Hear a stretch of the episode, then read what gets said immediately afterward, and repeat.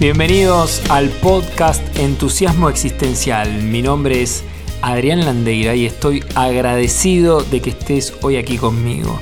Estás a solo un paso de aprender algo nuevo para encender la chispa que iluminará tu camino hacia la mejor versión de ti mismo. Hola compañeros de viaje, ¿cómo están hoy? Bueno, espero que estén muy bien. En el podcast de hoy quiero acercarles un concepto que está muy alineado al primer podcast y es el observador que somos. Que sería, para graficarlo de alguna manera, los anteojos con los que vemos el mundo. Y para iniciar te propongo el siguiente esquema. Existe un observador que realiza acciones y que obtiene determinados resultados. Hasta aquí esto parece muy sencillo. Dado el observador que somos, según nuestra cultura, nuestras experiencias, nuestros modelos mentales, accionamos, ejecutamos ciertas acciones disponibles en nuestra realidad y obtenemos resultados, que no significa que siempre sean los que esperamos obtener. Generalmente lo que solemos hacer como individuos es cambiar nuestras acciones para hacer las cosas de manera diferente, ¿verdad? Entonces nos esforzamos más, trabajando más horas, buscando alternativas, pero como observadores no estamos contentos con los resultados que obtuvimos. Y entonces volvemos a cambiar las acciones para obtener otros resultados, pero obtenemos los mismos o parecidos. Pareciera que estamos como atrapados en una especie de espiral que no tiene fin. A esto llamamos aprendizaje de primer nivel. Aprendizaje de primer nivel. ¿Y por qué lo llamamos de esta manera? Porque el observador no cambió su mirada sobre el mundo, sigue viendo lo mismo. Es decir, que si sigo viendo el mundo de la misma manera, por más que cambie todas las acciones que desee, lo que cambiará estará dentro de un ámbito predecible. En concreto, más de lo mismo. Ahora bien, ¿qué pasa si nos detenemos un instante como observadores que estamos siendo y en vez de accionar rápidamente, le echamos una ojeadita a la manera como estaba mirando.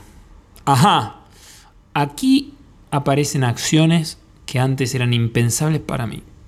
¿Y esto por qué será? Porque ha cambiado mi mirada, mi visión del mundo. Ya ahora no veo lo mismo. Hasta acá, ¿cómo estás con esto? ¿Te estás dando cuenta de algo? ¿Identificás en vos algunos aprendizajes de primer orden? Revisás tu mundo de las acciones que haces cotidianas. Retomando este esquema propuesto al inicio, es decir, el observador, acción, resultados, lo que planteo es que en vez de enfocarnos en el mundo de las acciones del observador, ahora pongamos nuestra atención y mirada en este observador. Ya que si producimos un cambio a nivel del observador, van a aparecer acciones que no estaban disponibles. A esto lo llamamos aprendizaje de segundo nivel. Aprendizaje de segundo nivel. Para ejemplificar un poco, imagínate que te duele la cabeza y tomas un paracetamol. Luego mm, no surte efecto y te tomas ahora un ibuprofeno. Pasa un tiempo y tampoco surte efecto. Entonces haces reiki, terapias alternativas y el dolor persiste. Y de pronto paras un segundo y te preguntas, ¿qué hizo que me diera este terrible dolor de cabeza? Y aquí, por ejemplo, puedo ampliar mi mirada y descubrir que estuve cargando con demasiadas actividades, con estrés laboral, con ansiedades, y ese dolor de cabeza no se va porque quizás representa los síntomas de, por ejemplo, una baja en mi sistema inmunológico. Y esto me lleve a mirar cómo me estoy cuidando con mi alimentación, cómo me estoy cuidando en relación con el descanso, cuánto tiempo dedico a, realizar actividad física, por ejemplo. Es decir, habla de la manera en que me brindo autocuidado, de cómo me quiero a mí mismo. Es decir, sucede en el observador los denominados darse cuenta. Chachán. Es decir, me miro cómo me relaciono conmigo mismo, con mi cuerpo, con mis emociones, cómo me ofrezco por el mundo, qué opiniones tengo sobre otros y sobre mí, etcétera cuáles son esos discursos históricos, ¿sí? mi deriva cultural, Y esto es maravilloso, porque acá empiezo quizás a revisar qué concepciones tengo de mi vida, qué concepciones tengo sobre la sociedad.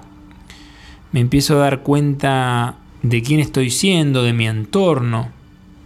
Y ahora bien, aparece algo más que es el aprendizaje de tercer orden. El aprendizaje de tercer orden. Es decir, ¿cómo hacemos para que estos darse cuenta no queden solo en un darse cuenta? Para que exista una transformación real que cambie ese observador, que cambie la mirada que tengo sobre el mundo, debe existir, y esto es clave, un camino de recurrencia. Un camino de recurrencia para que ese observador es ahora capaz de impactar y movilizar su entorno y no se quede solo con me di cuenta de, sino que aparece una mayor relevancia en nuestro ser. Somos como un nuevo habitante. Ejemplo, hago un taller y de desarrollo personal y me doy cuenta de determinadas cosas hago terapia de constelaciones familiares, por ejemplo, y me doy cuenta de determinadas cosas. Y así hago cursos, cursos, talleres. Y me voy dando cuenta de montones de cosas, que es sumamente válido. Sin embargo, estos darme cuenta no significan, no significan que el aprendizaje haya terminado.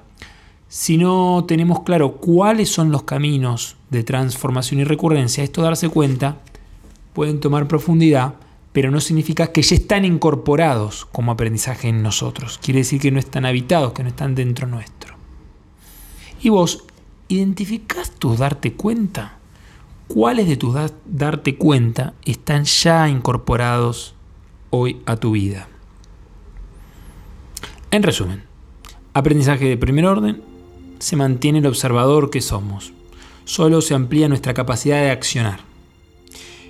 El aprendizaje de segundo orden, acá aparecen los darse cuenta. Ah, me di cuenta de... y se focaliza en transformar ese observador. El aprendizaje de tercer orden se transforma en nuestro ser, luego de un camino de recurrencia que se instalan nuevas prácticas, patrones, hábitos. Generamos impacto, dinamizamos nuestro entorno, se sostiene en el tiempo. Y hasta acá, ¿cómo estás con toda esta información? Cuáles han sido o si te han pasado esos boicoteadores, ese personaje boicoteador que te hace quedarte en tu zona cómoda, en tu zona calentita y hace que no incorpores y no hagas tu propio camino de recurrencia. Así que te dejo estas preguntas para que reflexiones, para que te mires, te observes y pongas un poquitito más de acción un poquitito más de darse cuenta, un poquitito más de transformación en tu observador que estás haciendo. Para mirarlo, honrarlo, no para criticarlo y enojarte, sino para, de una manera compasiva, puedas aprender de vos mismo.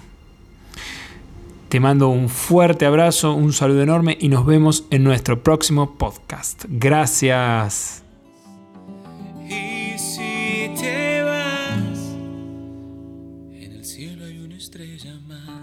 Este podcast de hoy ha terminado.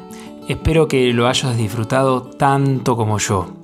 Nos vemos en nuestro próximo episodio. Y a donde quiera que desees ir en tu vida, recuerda, microacciones, nada heroicas.